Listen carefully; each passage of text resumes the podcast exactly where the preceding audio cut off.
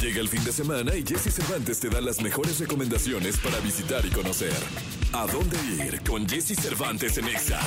Si pensabas que las actividades por el Día de Muertos habían terminado, te alegrará saber que este fin de semana aún podrás disfrutar de varias opciones. Este sábado se realizará el gran desfile de Día de Muertos CDMX 2023. Tendrá una duración de cuatro horas. Iniciará en la Puerta de los Leones del Bosque de Chapultepec. Recorrerá Paseo de la Reforma, tomará Avenida Juárez, después 5 de mayo para finalmente llegar al Zócalo. Participarán más de 4.000 personas. Habrá carros, alegóricos alusivos a los boleristas, la cultura sonidera y la maldita vecindad. Se recomienda llegar alrededor de las 14 horas, pues los contingentes desfilarán a partir de las 15 horas.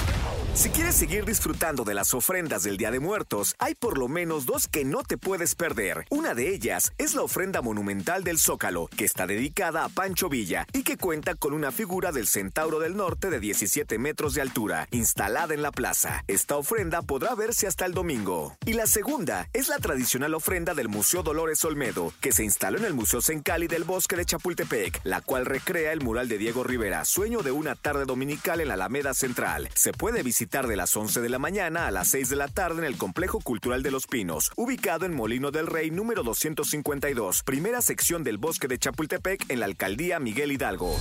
Si quieres una actividad cultural diferente, entonces el cine es una opción. Hoy, mañana y el domingo se exhibirá la copia restaurada de la película Macario de 1960. Esta cinta fue la primera película mexicana en ser nominada a un premio de la Academia por Mejor Película en Lengua Extranjera y también inscrita en el Festival Internacional de Cine de Cannes 1960. Las funciones serán viernes en la sala Julio Bracho, sábado y domingo en la sala José Revueltas del Centro Cultural Universitario a las 6.30 de la tarde. La entrada será totalmente gratuita hasta completar el aforo.